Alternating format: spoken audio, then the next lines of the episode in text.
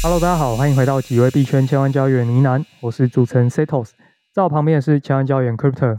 嗨，在这个节目，我们会谈论加密货币第一手实施议题、投资观点以及科普新知。如果想听的主题，欢迎在下方留言告诉我们哦。进入今天的主题，那上一次我们也跟大家介绍了嘛，这一篇文章 Web 三公司收入排行榜价值捕获来自何处？上一次有跟大家介绍哦，很意外的，我们发现了 OpenSea 居然是名列前茅的收入王者。诶，在它前面还有以太坊，不过也很压抑嘛。我们发现 OpenSea 跟 LooksRare 实际上是非常赚钱哦。那我们必须先解释一下，我们今天要来做一些衍生的研究。我们今天要深入的探讨说。我们上一次提到这个收入呢，其实它有点像是企业营收的概念嘛。那大家都知道说，企业真的赚钱，我们会看财务报表最后一栏嘛，画等号那个最下面营收、税后净利、税前净利，这才是我们最 care 的事情嘛。有些常在笑说台湾代工业就是毛三到四，实际上最后净利可能没多少，但是营收很厉害嘛。所以我们今天要来探讨一下说，实际上这些协议。到底拿到多少钱？哪一些协议才是真正赚钱的？我要先跟听众打打预防针哦。刚刚所谓的深入研究跟探讨哦，这都是 Setos 的深入研究跟探讨哦，好，不代表本台之立场哦。为什么我要先打预防针哦？就是可能大家上次没有发现哦，我从这一篇报告就是有买些梗，然后我也看完了 Setos 的这次所谓的深入研究，我们大家可以跟大家好好聊聊，大家也可以看一下说我们传统可能大家觉得的基本面的研究啊，可能会犯哪些常见的。失误跟错误，好不好？就感谢 Setos 为大家实地示范跟扮演小白的角色。我也是拉了一张 Excel 表，好吗？我们还是看数字说话的。好，那我们今天就是会拿这些协议啊，然后拿它的这些收入啊、市值啊，跟一些传统我们所熟知的这些大公司、大企业来做一个数据上的对比。那比对对象就包含我们很熟悉的，譬如说 Apple、Microsoft 这一些公司。好。听起来好像蛮耸动的哦。我们接下来继续哦。上一次呢，我们提到这个收入呢，我们这边又再稍微再细分一下。上次提到这个收入是 total revenue，那我们在这个 total revenue 底下呢，我们再去做进一步的划分哦。我们把这个收入呢，再分为 supply side revenue 以及 protocol revenue。英文这边大家可能听起来有点开始摇头晃脑了。那第一个，我们先来翻译一下 supply side revenue，它就是所谓的提供者的收入嘛。那第二个是所谓的协议的收入，那为什么会这样子做区分呢？我们可以想象一下，今天我们在阿北这种借贷协议上呢，我们把钱存进去之后呢，假设今天存款人有一趴的存款利息收入好了，借款的人他要付两趴的利息收入，显然中间还有差一趴嘛，所以一趴是被存款人所拿走的，这个我们就归类在 supply side revenue，也就是提供人的收入。那第二块就是 protocol revenue，就是国库收入啊。协议的收入，也就是我们刚刚提到的，借钱的人他要付两趴，但存钱的人只拿到一趴，所以这中间的差额就可能是流到了协议的身上，也就是我们今天特别要看的这个内容，protocol revenue。到底协议他拿到了多少钱？这边我们就是把 protocol revenue 呢定义为说是一个盈利的概念啦，就是我们常常来讲资产负债表最下面那一行什么税后收入的这个部分，这边可能划分的有点大略的划分啊，不过我们还是可以以此来做一个比较。不是还说什么自己用 Excel 做了研究？先踩个刹车。那如果我们今天来看这个 protocol revenue 收入，拿这个来排名的话，诶我们先把这个定义为盈利嘛，那盈利的排行榜就跟营收的排行榜差距非常的大喽。接下来我们就是会来看一下这些盈利排行榜的部分嘛。第一件事情，我们在营收的排行榜里面都看不到 GameFi 的身影，但是在盈利排行榜里面，我们可以见到总共就有三间是 GameFi 相关的。那所以可以看到说，GameFi 在获利方面是相对是比较强劲的。不然我先从 GameFi 入选的三个开始讲起哈。第三个可能台湾这边可能比较少人投资，但它也是排行榜名列前茅，是 Decentral Games。就是一般俗称的 Mana 币这款游戏哦。第二名是 Axie Infinity，第一名大家不要猜猜看是谁呢？我怕我选你上次一样回答比特币，你就笑我是小白啊，我我不敢讲话。好，游戏板块呢入选的第一名就是 Stepen。Stepen 这款游戏它就是总共盈利有四亿美金哦，所以可以看到说这一款爆红的游戏，虽然现在被大家吐槽成这样子，但是它在过去半年的营收确实是名列前茅的，而且上了这个排行榜，它在整整个盈利排行榜里面其实也是有第四名的这个位置，所以算是相当的强劲哦。那第二点，我们要来谈一下说 NFT 交易市场这个板块。上一次在谈营收的时候，我们就已经有两间非常强劲的对手入选嘛。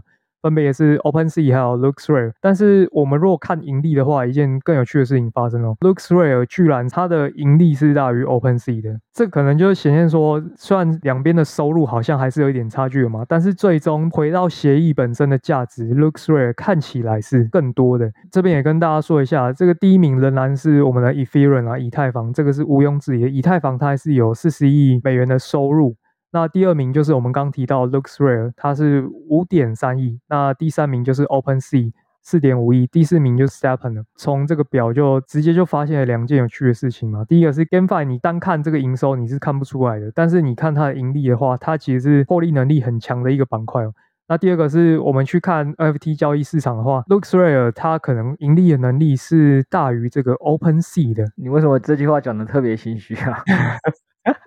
因为我体感就好像不是这样子啊，但算出来就是这么回事。感谢你看图说故事，我刚就想说你这一段到底要讲什么？果然就是照着上面的数字讲了一下，然后讲一讲说，所以所以我们可以看得出来卢浮贝尔的这个盈利能力好像比 Open C 强。讲完自己都觉得这句话怪怪的吧？就但我们数据上看起来似乎是这么一回事啊。哎，好了，我这边先打断几个啦，就是我们最近啊，你那猫的研究报告啊，也有在帮大家整理最近的大额解锁的代币哦。真的去整理的时候，大家就会发现很有趣啊。包括今天请 Setos 故意帮大家示范这个基本面研究，其实也没大家想的这么简单。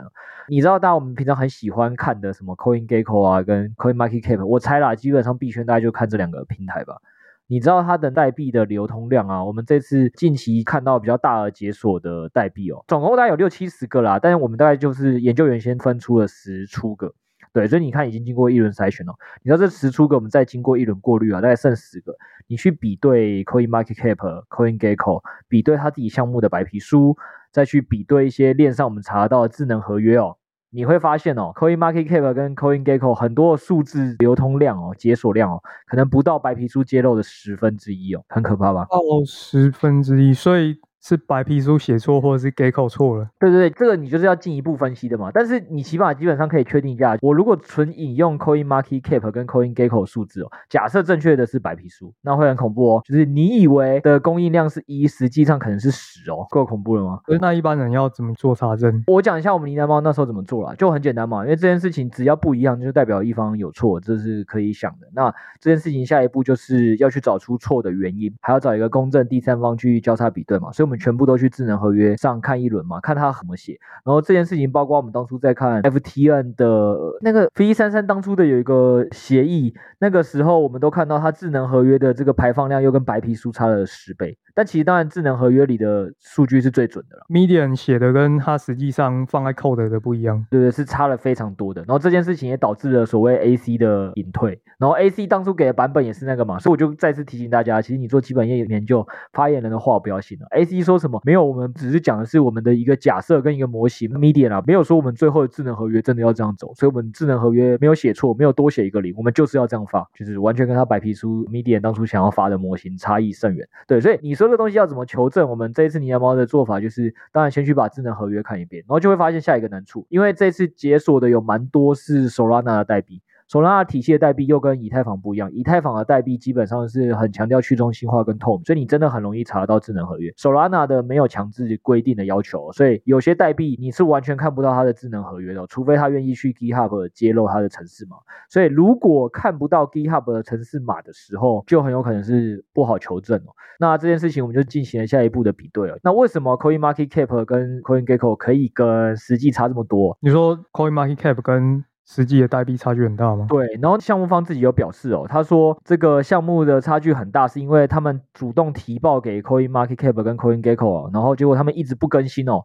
导致他们很困扰，还自己写了一个实时的 API 让大家来看他们自己的实际的流通量是什么。也就是说，这个项目方直接说是 Coin Market Cap 跟 Coin Gecko 更新速度太慢，他们深感困扰，然后又被社群很多人询问哦，那你就知道问题点。所以我们从这件事情的判断是这样啦，Coin Market Cap 跟 Coin Gecko 其实很多。多的资料，可能也不一定是那么及时跟正确的啦。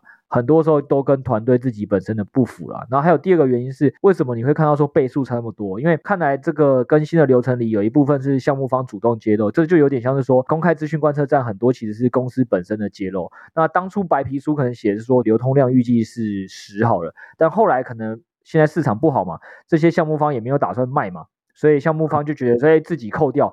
搞不好我现在只会预计的流通量是这个量，所以他就主动申报的时候就跟白皮书有个落差，所以种种原因都导致 Coin Market Cap 跟 Coin Gecko 以及白皮书上面的数量是差异很大的啦。这件事情是要去链上去挖才有办法比对了吧？这件事情我们的想法是这样，我们有揭露以基本面来讲正确的应该是什么？我们也跟顾问交流这件事的时候，顾问说他其实也一直有发现 Coin Market Cap 跟 Coin Gecko 确实是有点东西是滞后的。但是呢，为什么我们都还是会用 Coin Market Cap 跟 Coin Gecko？因为我们上一集 Podcast 其实已经有跟大家讲了嘛，我们知道。很多东西在币圈基本面跟价格还有价值是会脱钩的啊，重点还是情绪跟买家在看什么啦。所以我们觉得啦，买家会这么认真去比对到那么细的白皮书跟智能合约很少，可能还是以 Coin Market Cap 跟 Coin Gecko 为准啊。所以实际上我们还是很多时候在操作的时候，maybe 是会用 Coin Market Cap 跟 Coin Gecko 这个错误的数字来操作。顾问跟我们都会这么操作。所以我下面还要讲下去吗？因为我数据都是援引我们的 Coin Gecko 的。有啊，我在帮你铺啊，就是它数字错了还是能用啊，还能继续讲就对。还能继续，对对对对对，所以我们刚刚营收跟盈利就是先做一个定义嘛。但是你要继续讲前，我要讲一个重点。所以你数据盈远 Coin Market Cap 跟 Coin Gecko 是可以，因为大部分圈内人就是这样用。但是我提醒大家一个重点是，如果大家听到这边，代表白皮书有可能是错的，代表你看到的任何一个网站 Medium 也会出错。所以我们基本上就会对于像 RouxRare 比 OpenSea 高体感就觉得违反常理这件事情，可能会进行一个比较深入的比对跟研究了。大概是这样，去找找原因啦。那我不知道 Setos 深入详细的研究跟调研里研究到了什么，好，还是你一样照用，吧。他继续啊，没关系啊，这数字先这样，然后我就一样 P 除 S 啊，P 除一啦，得到一个答案。我们就是先往下去做嘛，看第一个版本到底长什么样子。哦，那我们大概已经可以知道这个研究会有哪些问题了。好，区块链这么快，有没有？所以我们现在讲求的就是第一个，我们速度要快。所以现在我们就先直接拿这个数字 来算一下。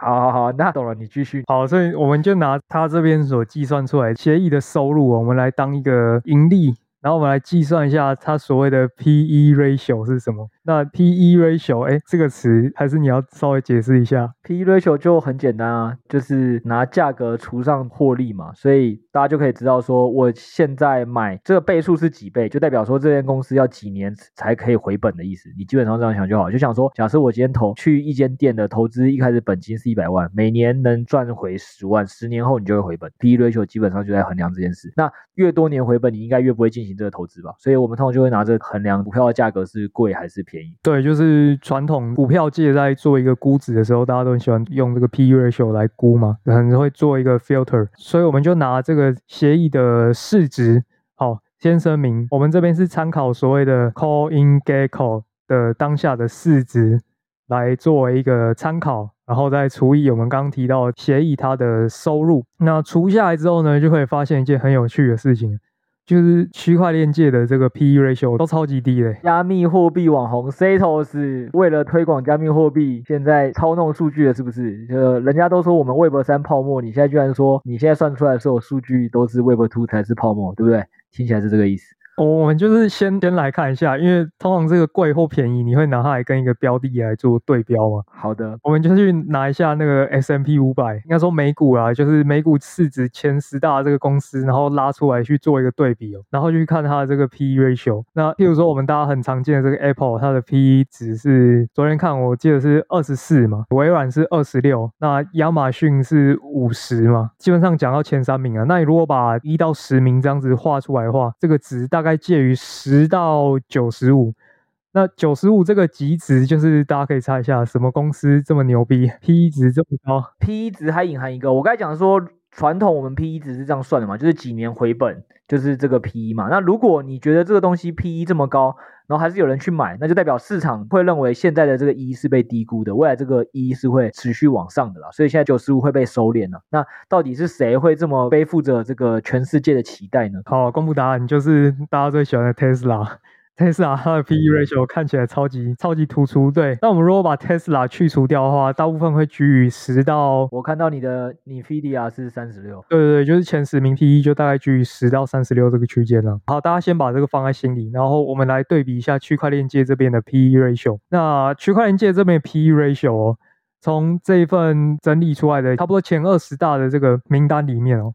除了 Solana 跟 Aave 还有 Avalanche 这三个以外，其他的大约二十个协议，它的 PE ratio 都是低于二十的，甚至很多在十以下嘛，对不对？对，几乎有过半都在十以下。哇，你的 l o o t Rate 可以算出来是零点一三呢，STEPN 是零点六七耶，啊还不买爆，DYDS 零点三八，今天解锁我直接买爆，所以算到这边就会突然觉得，嗯。加密货币是不是现在估值有点太甜了？怎么这么香？还是你对于这一点要做什么反驳？我对于你的整个 Excel 都很想吐槽啊！讲回来了，我觉得我们现在开始认真讲了，就是也感谢 Setos 做的示范了。这样我其实刚刚也透露了几点，包含第一件事情，Setos 它的 P 跟 E 的来源。可能其实就是用不同的网站嘛，它的 P 就是 Coin Market Cap 跟 Coin Gecko 嘛，不一定是正确的嘛。我们刚才已经跟大家讲了嘛。然后关于它的这份的 E 呢，也有很多的东西值得大家想想到底正不正确嘛。首先，它用的 E 就是上面的这一份报告嘛。第一个，从数字上你就应该体感会认为说。Lutz Rare 跟 OpenSea 这个东西就怪怪的吧，所以这份的资料你能不能直接引用，就是要先求证嘛。因为其实假设这份资料你不能引用，那你这东西再算有什么用？我先就是说哦，Setos 手上有一亿，然后分给每个猫友的话，那。我现在哦，猫友有八百只，所以我拿一亿除上八百啊，那这个每个人可以被 Setos 空了多少钱？只要 Setos 愿意啊，有意义吗？Setos 你手上有一亿吗？手上如果是如果我今天就是出门，我马上去抢 J 老板应该有。哦，我以为你要说什么，你有追忆跟回忆？干，这是什么年代的梗？没有啦，举这个例子就让大家了解嘛。你要做基本面分析，大家很多时候都没有先去认真想一个问题，就在拉这种 Excel 公式啊，甚至跑各种统计软体啊，什么 SPSS 啊那些，好 Python 啊去抓资料。啊，这重点是你用这些工具前，你都没有先办法确定说你现在抓的这东西的资料的正确性够不够，你就开始做各种分析。那这个分析出来结果根本就没什么好看的啊。没有，我讲以前我们真的投资圈在训练的时候，老板的术语啊，garbage in，garbage out 啦。你丢垃圾进来，垃圾就会出来。而这个垃圾有什么好看的？没有这么严重啦，Setos。我只是说以一个传统的概念，大家要先确保是你抓的两份资料。对不对嘛？所以你看，在六 A 在做那个三猫报告研究就有差异嘛，他就会先去思考这两个资料差那么大，他到底比较该合理确信哪一个嘛？然后该怎么去做交叉复核，才该援引哪份资料嘛？那我们可以看出来，Setos 的深入研究就是速度比较快啦，对，我们感受得到，所以它只能快速的 Excel 除一除，给大家一个答案，那就会有一个问题嘛。那第二个问题是我那时候也在跟他聊，我说到底为什么你觉得 Protocol Revenue 可以代表一？因为这其实也是来自于报告，因为报告直接写 protocol revenue 就是可以衡量为协议的盈利能力。那 Cetos 刚刚也帮大家。举例过这个报告是怎么讲的？就是这个报告是说有一个 total revenue，然后 total revenue 分两边嘛，一部分是资金提供的真正创造收入，我们又把它分成 supply side revenue，然后另外一边是 protocol revenue，是这个协议真的分到收入。所以你看它英文都叫收入了，它居然敢在这个报告里跟你讲叫盈利能力，你不觉得这就很怪吗？这个概念就有点像说你一个公司，他该讲说这个 supply side revenue，就是这些提供的人所获得的收入要被分出来，这逻辑就像。像是说，我今天每个银行的资金的存款者，金融业先分到的利息里的利息支出，在 total revenue 我要先算在利息收入，就这样子分，就是你只把收入放得很大嘛，有什么意义？然后再包括我们举给大家听，贸易业跟所谓的代收代付的那些平台或第三方的产业，这些产业它的 total revenue 如果要照这个逻辑算，都超大的。因为所有产品经手过它的都应该算在 total revenue，但实际上公司能分到的，比如说代收代付这个行业，假设我就只能开发票五趴才能算到我真的进我公司本身。其实我这间公司你一开始看它的收入就只有五趴，不是吗？不会是那个 total revenue。我之前看那个中小企业有的那个财报。会计下面随便编的，他们就真的全部都算进去。对，所以你知道这就是你讲的重点。然后为什么大家只会分析上市柜公司的财报的原因就是这样，因为上市柜公司的财报它有一个比较明确的 IFRS 跟 GAAP 的规范，然后这个规范一相对比较统一，而且他们会针对个别行业，比如说贸易业就有贸易业的某些重点科目，你其实应该怎么重点审计，因为那边最容易会出现虚报跟灌水或出错。然后比如说礼品券啊那些票券的，那都是预收收入，你又应该注意它的。哪些科目，因为它很有可能会编错。所以上市贵公司的基本面很有意义的原因在于说，它确实是每个人都会针对它的某些产业去进行比较细分的定义，大家是用同样的定义去做比较，那才有意义。然后包括你刚才那个 Excel，我上周就在想说，有没有人会注意到这个问题？我们看这份报告，我们虽然跟大家号称说用基本面来做对比，Web2 有没有泡沫？其实一开始就没有意义，因为你到底要用哪间公司？就是刚才 Setos 讲的嘛，美股市值前十大，Apple 是二十三倍，Microsoft 是二十六倍，Tesla 是九十五倍。每个行业的获利能力啊，反映到营收上啊，反映到这 E 啊，都不太一样。然后我们 Web 三这份报告还有一个很大问题，这都是还只是收入哦。还有这里面就举了一个很知名的案例哦，Uniswap，哎，来跟大家讲，在 CoinMarketCap 现在排名第几？Uniswap，我看一下，好，还是简单讲一下，Uniswap 是以太坊上最大的这个交易平台啊。对，感谢 Setos 的科普，所以大家可以光想以太坊这个公链之王上面最大的交易平台，光听这个市值可能就不低，对吧？哎，市值是现在是排第二十三名，哇，这个市值二十三名就代表价格买上去的嘛？那大家有知道以基本面来看有个多可怕的问题吗？就是这份报告跟你讲说，Uniswap，呃啊，实际上真的也是啊，Uniswap 它是目前还没有任何的收入来源进这个协议的，就是 Uniswap 这么大，但它也把这些全部创造收入再回馈给那些资金提供者，所以你从公司的角度来讲哦，你用 Total Revenue 来看的时候，它很大。但是实际上，当你进到他自己公司的收入其实算零哦，公司收入本身就是零哦。那你用基本面来投资的话，是不是就比 Tesla 还可怕？它是你 Total Revenue 榜单的第四名，耶、yeah！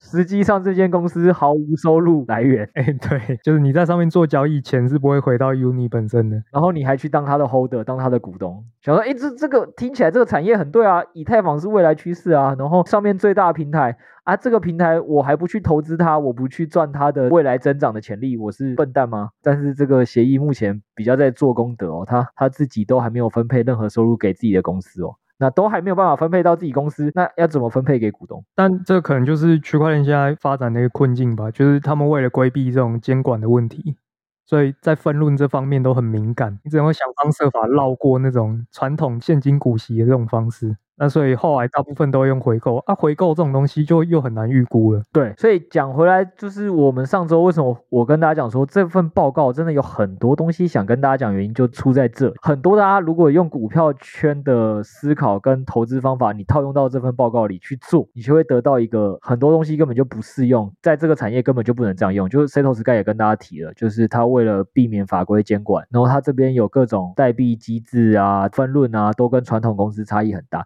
你去算是没什么意义的，而包括 Setos Guy 的 Protocol Revenue，在 Web2 的公司的定义里就已经是这个公司原本的收入哦，但在 Setos 的 Web3 的定义里，它已经。把它定义是它的获利了，那个税后净利了，就是这个差异真的是蛮大的，好不好？那我故意要跟大家借机再讲东西，就是这样。我们以前自己在就 Web2 基本面在做这个股票基本面分析的时候，大家其实也可以想，你有没有犯这些错误？你会一开始资料用的就不太对。然后第二点是，其实你去援引任何一份报告哦，就是谁都可以去出一个所谓的基本面分析哦，但是你怎么从一开始就能先确保它不是一个新闻媒体哦？就我们老板以前都会说，你知道 Buy side 跟 Sell side 还有。财经网红、新闻媒体的差异在哪？新闻媒体只要这样，他想的东西就是哪些标题大家有兴趣，哪些内容大家有兴趣，真实性可能要在意，但是如果真的错了，其实可能也就算了，因为就刚好可能查证不到，那或者是他不小心写错了，这种事情很常见哦。所以你如果把新闻媒体或者是财经网红随便讲的一个，就包括我们，我们也是，你看我们上周跟大家。在聊的时候，也不知道有没有人真的分辨出来，听我们的 podcast 里很多东西，这样子直接听完之后就诶很有道理哦，就拿去投资会有多大误区哦？就是它那个东西只是一个让大家很快速的知道市场最新的东西，跟大家在在意什么东西，其实蛮有用的。就是真正的很多投资人也都会先从新闻媒体找产业、找题目去研究，这是很重要的。所以新闻媒体很有它的价值，没错。但是你如果新闻媒体的东西你都不经过过滤、不经过思考，直接拿去 Excel 除一除去做预估的话，那它很多上面的东西，可能你就会直接得到的投资的结论都是错。这是第一个。第二点就是 sell side 会常见的东西是，因为我觉得是时间的关系啦。待会来让 Setos 讲讲，可能也是讲一部分吧。我猜那个 sell side 也讲不完。就是你会听他在跟大家分享那个 CoinGecko 第二季度的报告，你就会发现 sell side 在分析的时候就是一样。他就是会大量的去援引一些自己觉得需要的东西，就组成一个说好，那我目标价是多少？然后你就会发现每一家的目标价都差异很远，什么这家两百，这家三百，这家四百，这家五百，因为他可能援引的资料都不一样，他想要用的资料是我想要这个价格，所以我就援引这份资料，我要那个价格就援引那份资料。Buy side 为什么比较不会这样做？原因是因为 Buy side 不需要这么快速的产出这些东西，而且 Buy side 最终都是 KPI 指标只有一个，就是你今年到底帮顾客创造了多少绩效。所以，与其你去那边援引一堆错的数字，然后帮顾客做出错的财务建议，然后最后反映在绩效上，然后你赔钱。哎，你知道 Buy side 有多严格吗？很多时候你赔钱，你今年是就没有收入了。哎，很合理啊，因为你把顾客钱都赔掉了，没叫你赔就不错了。所以实物上在掰赛的时候，如果你做出来的分析的投资结果啊，基本面分析的投资结果啊，你到年底啊不赚钱的话，甚至是连续两三年不赚钱，然后像去年二零二零、二零二一年两年大好赚钱，有没有？你要先把过去你帮公司还有顾客赔掉收入都赔赔完了，才轮到你今年可以讨论你有没有年终奖金的时候。基本面的分析就是这么的困难。有这么佛的 buy side 吗？有啊有啊有啊，我们家就是这样。管理费不知道先收个两趴再说吗？家不收管理，看你要用什么样的字，就会引出什么样的结果。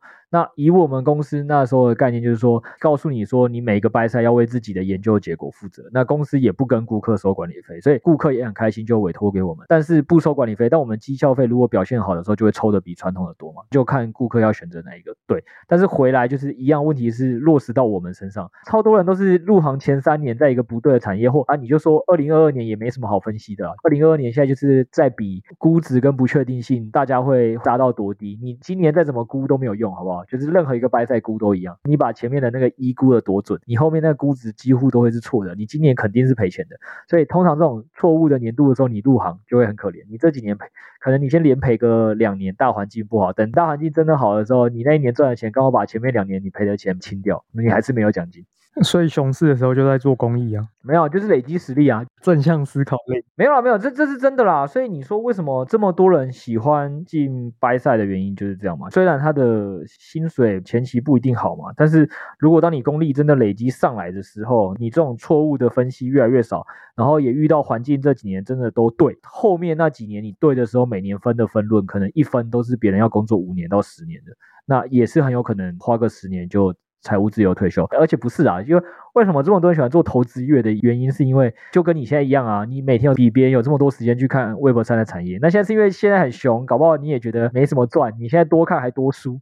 如果现在是牛，你就觉得自己在这间公司很幸，别人在哎，不是这个币好，现在有人在说这个可以买，要抢头矿，他还在上班，他根本不能看，你已经先看到你就进去了。所以很多人喜欢做投资月的原因，不是为了本业收入，是为了副业收入。但我们今天。跟大 Q 这边其实是再次让大家知道说，不论你今天在 Web 3产业分析还是 Web 2产业分析，首先第一个事情是搞懂这份资料到底正不正确，还是它其实就是一个为了吸引你标题写的东西，吸引你完了之后，我到底在对比的时候一不一样？不是说不能用 Protocol Revenue 来当做一个对比分析，我只是说像我就不会拿来去跟 Web 2的 PE Ratio 做比较，因为这两个定义完全不一样，有什么好比的，对吧？所以也不要急着就去除 Excel。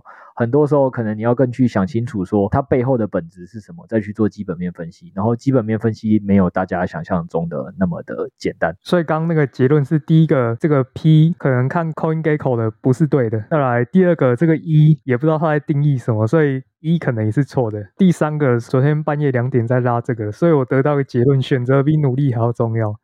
就我昨天半夜两点应该要选择去睡觉，这也要看你从什么层面分析啊。老板就会跟你说啊，这个明明就是上周录音的时候就跟你讲要做的，为什么你要在昨天两点做？好，所以这个是选择的。没有，哎，我还以为你这个时候会耍嘴皮子，你会说没有啊，哎，这个 B 圈这么快，我是为了听众负责。我想说两点的时候再来出，这样子今天录差异不会那么大啊，速度就是要快。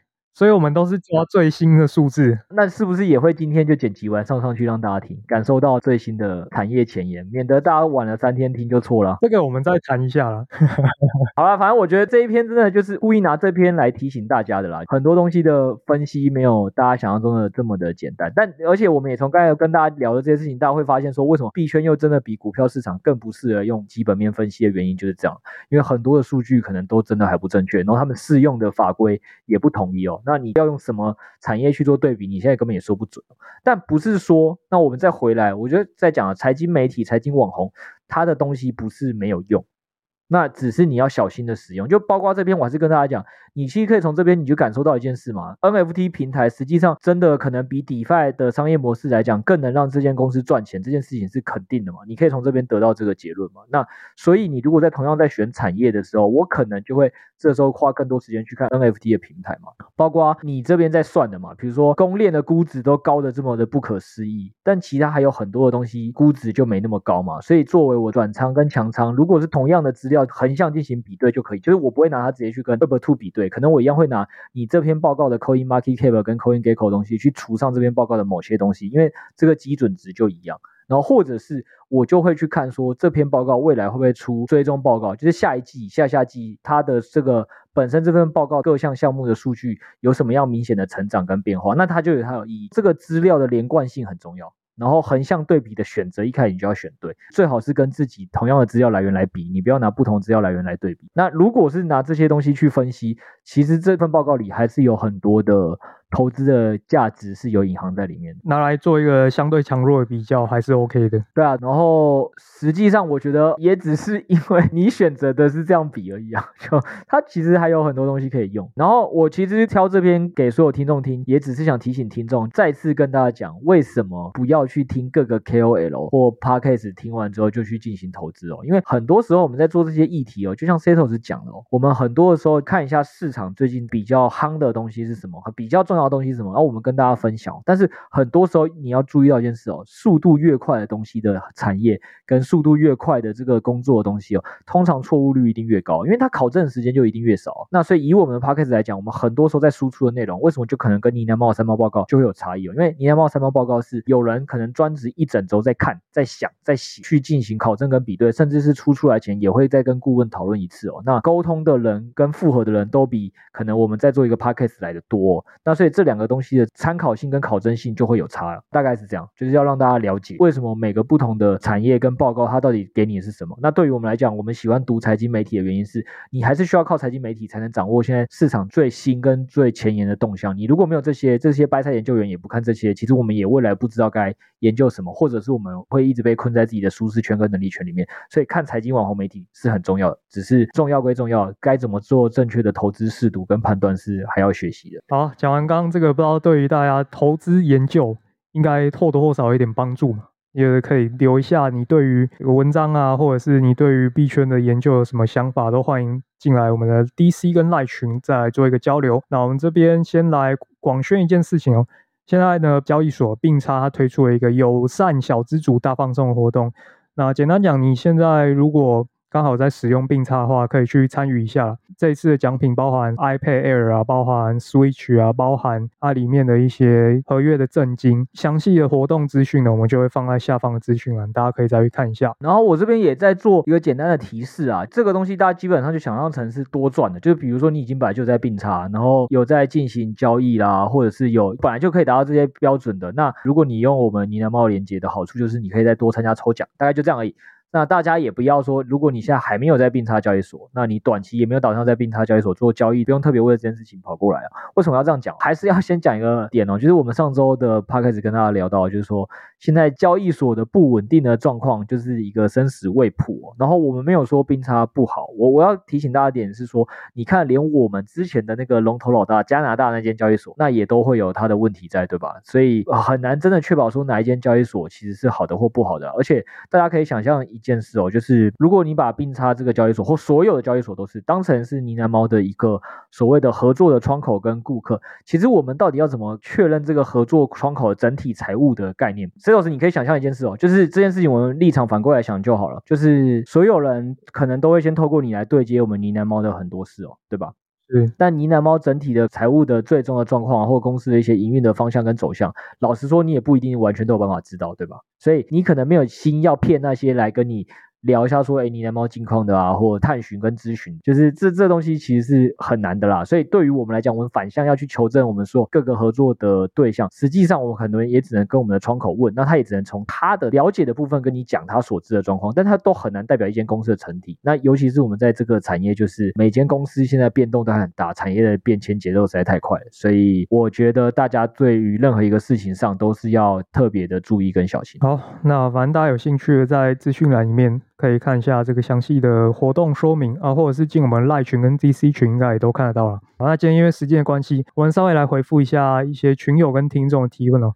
这个是 Candle 大大 Stepen 龙鱼创世 Stepen 老玩家呢，他问说：“Hello，Hello，刚听完你拿猫免费的 Pocket，收益良多，只是好奇 Crypto 一直说，哎，他拼错了哦，Crypto 加个 R，谢谢。”一直说熊市学习，具体熊市该学习些什么呢？我觉得该具体学习什么，分两个层面。如果你说以项目来看的话，继续看一下说现在产业的前沿到底都在讨论什么。我举个例哦，像到这一周开始。可能现在一级市场又有点火热，又在追逐一些更新的公链咯。Setos 我不知道你知不知道，反正就有一些更新的公链，现在正在被一些 VC 玩家们讨论。Aptos 吗？对，然后不止啦，还有两三个。对，所以这件事情就是包括以太坊价格虽然掉了，那你是不是其实还是应该继续关心 POS 的一些进程？因为我们其实也很久没讲了，maybe 之后可以再聊聊。然后还有 Layer Two 的东西，包括之前可能 Layer Two 有奥德赛，我不知道大家知不知道。就是如果你平常下班后你连听都不听我们的 Podcast 的话，或其他的啦，就是你有在听那些些币圈的东西。或看的一些新闻的话，你就会对这些东西越来越 get 不到嘛。那人都是这样的啊，就是你对这些东西久没看了，演算法也不会推荐你，之后你过了真的就会忘记。所以这件事情很重要，还是我上次跟大家讲，就是说第一个重点就是先保持你有一个学习的习惯就好，这件事情很重要。那就像高中应该是你人生英文最好的时期，到现在估计每个人的英文都在退化，除非你的工作是需要用高度用到英文的，对吧？所以同样的是投资也是，我觉得这是最基本的，但这已经是学习的低标，更中高标。一点就是你去注意一下现在产业最前沿的东西，像我刚才举例的那些啊，或奥德赛啊，可能我们自己 p o d c a s 都没聊到啊，但其实每天世界还是有发生这么多事啊。学习的越多的，看的越多的，到时候他真的提早布局的时间也好，或者是他在牛市一来的时候，他打这些项目的时候，他就不会像我们有这么多犹疑啊。总之就是我如果今天没有跟大家聊到这个，或 p o d c a s 都没聊到，结果三个月后突然你又开始在其他群组看到说，哎，这个好像很红哦，已经涨了十倍喽。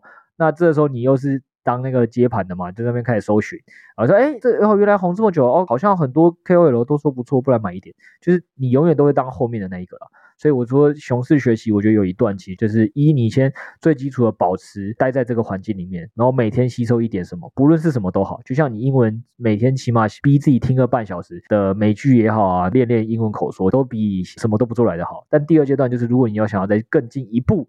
想要学到更多，我觉得再看一下产业目前最前沿的趋势都在讨论什么是很重要。然后再第三个是，我觉得才是投资理啦，真的对你投资最宝贵的东西啊。但这件事情就很长期，所以不一定大家都做得到。记得一下现在你所面临的投资的环境跟所有参与者的情绪，我觉得这是很重要。就举个例子给大家听哦，我也没有经历过达康泡沫嘛，所以你以前都是听别人讲嘛，或金融风暴的时候我也还小，所以这些东西其实你说现在大家讲说，哎，这次的这个市场会走到多熊哦，我其实也顶。都只能从很多过往的资料去爬去看哦，但是那都是某些现在留下来的文章哦，所以它一定是从某个角度切入而已哦，你没有办法去全面的评估跟感受当下的整个事件哦。那这这些东西你没有办法全身经历哦，你你只是从片段的经验去体悟哦，那你累积出来的这个投资的判断跟想法，很多时候就一定是错误的。那我一直跟大家强调是说，投资最宝贵的一个东西其实就是经验的原因就在这哦，因为经验这件事情是别人没有办法抢走的。我现在一直很想的是完整的在度过这一轮牛熊，两轮牛熊，三轮牛熊。下个十年，当别人在熊市很慌的时候，你就会看到为什么说这么多老手跑去卖松饼的啦，跑去说这两年要陪家庭健康，就这些老手就已经真的有这些经验，知道自己在这个时间点，不是说这个时间点加密货币没有波动，做这些投资不会赚钱，而是这个时间点做投资赚钱的难度是高的，输的几率更高。所以在这个前提底下，都会鼓励你干脆不要乱投资、乱操作，反而把这些钱留着，然后一直 work f i 存钱，到了真的的牛。的时候，你那时候在做胜率很高嘛？下次可以再细讲。这老师，你知道巴菲特为什么之所以被封为投资很神吗？因为他握得住啊。对，然后他也在市场没有死。我简单先讲一个快速的东西啊，讲一个你可能会吓死你的，就是巴菲特的年报酬大概就是二十趴嘛。大家都知道，你知道二十趴，因为我们有一个投资七二法则是这样。我下次可以再细讲。七二法则除上你的年报酬率，如果你每年都可以维持这个绩效，那除下来它就是每三点六年就可以翻一倍。对，好，那你要知道三点六年翻一倍代表的是什么？就是如果你现在人生还有个四十年的话，四十年嘛，四十年，然后你三点六年翻一倍，我们就算四年一倍就好了，你就还有十次可以翻二的机会，二的十次方你知道是多少吗？这小学生都可以回答，一零二四。如果你今天能这么完好的把一万块或十万块放在一个市场，所以每四年翻两倍就好了，你知道这十万的一零二四到四十年后，一个大学毕业生六十五岁的时候退休，他有多少钱吗？你不要考验我算数好不好？不是啊，啊不就是一亿多？对对，这就是我们一直在跟大家鼓励说，为什么你没有必要在熊市瞎折腾？人家当然都会觉得巴菲特很神，原因就这样，因为他就真的经历过了这么的十次的轮回，他都没死，然后开二的倍数开上去，你就会发现当年的十万到现在也变一亿。十万应该你现在就拿出来吧，不要再告诉我你拿不出十万。你说我上次房产那集对你资产配置太大，十万应该还可以吧？十万简单，但是二十趴不简单呢、啊。对，在股票圈是这样嘛，但是我们再讲回来嘛，股票圈每年二十趴很难，所以四年翻倍嘛。那你觉得你在加密货币是不是大家都不屑四年翻一倍？可能 牛市的时候大家蛮不屑的啦，熊市就不好说。对啊，所以你看，我就说这件事情不就很简单？我举个例子给你看哦，现在的比特在两万多嘛，以太在一千多嘛。讲真的，假设你还是会觉得说，它可能下个四年就算没有 all time high，比特会回到十万，以太会不会回到两千、三千？就是我之前跟大家讲的房地产同样的概念。为什么那些有钱人只会越来越有？就就是当别人还不屑这两倍的时候，他就哎哦，我资产又翻两倍了，好卖掉。这他今年就做完，这四年他就不做事了。在下个四年，他要再找一个这个下跌的八九十趴的时间点再买入，哎，再等它翻一倍啊，都不用创贵最高峰再卖掉。他就每四年做一次，每四年做一次。他这四年你在那边瞎折腾的时候，他这四年都在休息。然后你再看谁最后资产比较多，还真的是现在瞎搞只会赔钱。对啊，这够心灵鸡汤了吧？我相信所有我们的听众要真的具体拿出十万，应该都是没有太大问题的。那这十万，你只要告诉自己，你只要在这个圈内四年能翻出两倍，你就跟巴菲特一样厉害。然后这个稳定的四年翻两倍，你如果真的有办法每四年都做到一次，当你退休那一年，你就一亿多了，你估计就不会再担心你自己有没有财富自由这个问题。这听起来好像有点干话。股票我只买便宜的，你有看过这种书吗？我知道，我但我觉得我讲的没有很干啊，我讲的点就跟别人差异在说，大家都是因为习惯性。把周期放太短，这是为什么人家说资本家很喜欢花钱买你的时间跟注意力的原因，就这样，他买的就是一个余裕。就是我越有余裕去做等待，我追求目标越小，我成功的几率就越高，它就越容易触发那个期望值的回归嘛。所以我才说，为什么我以前就这么喜欢在这个圈内打滚，因为就是我对比于所有的资产类别，它现在就是可以给我创造波动性最高的一个地方。然后如果要追求极端报酬，就是我如果要在一次的牛熊赚一百倍，那我估计我会操作的很累，而且我要神乎其技。但我如果只是要在一次的牛市抓到一个标的翻两倍。然后我就出场，搞不好我现在继续做比特跟以太就可以了。我这辈子可能也不一定要学什么新东西，但当然就是讲了嘛，因为到时候如果我要做到老，不能一直做比特嘛，所以我就要学习一些新的标的啊，每次都把那个最前十名的挑个两名来做之类就好了，是不是很简单？嗯，产业在变呢。搞不好比特跟以太也也不好说。对啊，那如果产业在变，就是大家需要学习的地方啊。但是就只是提醒大家，就说你只要把这件事情放在你的心里，就是慢慢的学，慢慢的看就好。你累积的这些经验，这个四年，下个四年，你看为什么那些老手就会知道说熊市的时候不该出手，但大部分的人性都会熊市的时候很积极继续抢反弹。然后通常第一年都是你去看过去啦，就是第一年的熊市都是波动最大的，然后在第二年就会变小，第三年什么就越来越趋于平静。为什么？因为前面还有一堆在抢反弹，在做积极操作，把波动放大那群人的钱全部后来都要么没了嘛，要么就是他死心了嘛，就出场了嘛。那些度完假的老手回来了，就哎哦，又一轮熊市要准备要牛了哦，开始赚钱了，爽。哎，不过我记得 Michael Burry 好像有统计过，大家很喜欢猜底部，但是实际上统计出来，真正的底部通常在过程中还是会弹个好几次，可能弹个十趴二十趴都很常见。然后你就不玩了。对啊，所以还是跟大家讲的啊，很多事情其实如果换个角度去想，放宽那个周期，你会发现真的没你那么难。但大部分人的状况都是都被自己的心急跟瞎操作给弄死。那这个心急跟瞎操作其实就是人性啦，没有不能理解啦。你为什么想要接触投资？就是你想要赶快摆脱现在资本家奴役你的这个现况嘛，就是工作很累嘛，生活很累嘛。但是又因为你在这边心急，没有累积足够的专业知识，然后你的心态又控不好，你也不想多花一点时间累积经验，然后就继续。去把钱交给那些比你更有经验赚钱的资本家，一直复制，好惨，永世不得翻身了，是不是啊？呃，没有啊，所以多累积正确的。再次节目最后打个心灵鸡汤，这个我跟 Josh 年龄比大概九成的听众都来得小，好不好？就是 保持正确的心态，不要心急，你就会在数位资产等到一个不错的明天。不会不能翻身了，好不好？好，今天鸡汤灌得差不多了。我刚进来也没有很久嘛，这是第一个熊市嘛。那我们先体会一下。哎，我记得那时候问很多进群的，有时候聊一聊都会发现说，哎，大部分人进群都是因为去年的时候，年中到年底的时候，台湾刚好在封 NFT 热，所以确实那一批带了很多人进来。那恭喜各位，这是我们第一个熊市，哎嘿，那我们就 熊市的时候好好的体验一下，我们牛市在一起赚钱，搞不好到时候牛市大家就回到大家擅长的战场啊，大家觉得哎也经历过啊，就知道该怎么操作。你现在你们只是不知道该怎么面对这这几年的熊市而已。好啦，进来猫群，大家一起取暖，一起跟你打打糖豆人，对啊，偶尔休息一下还是蛮重要的嘛，比起瞎操作，那大家就一起学习。那今天节目的时间就差不多聊到这边了。那如果你想收听更多内容的话，欢迎订阅我们的亿万交易员系列，我们会放在下方的资讯栏，每周会有一次的深度项目解析以及投资实战。那我目前也有公开赖群、DC 群，欢迎入内一起交流你的投资观点。这些资讯我们都会放在资讯栏哦。那今天就先聊到这边，记得帮我们五星好评，周三见，拜拜，拜拜。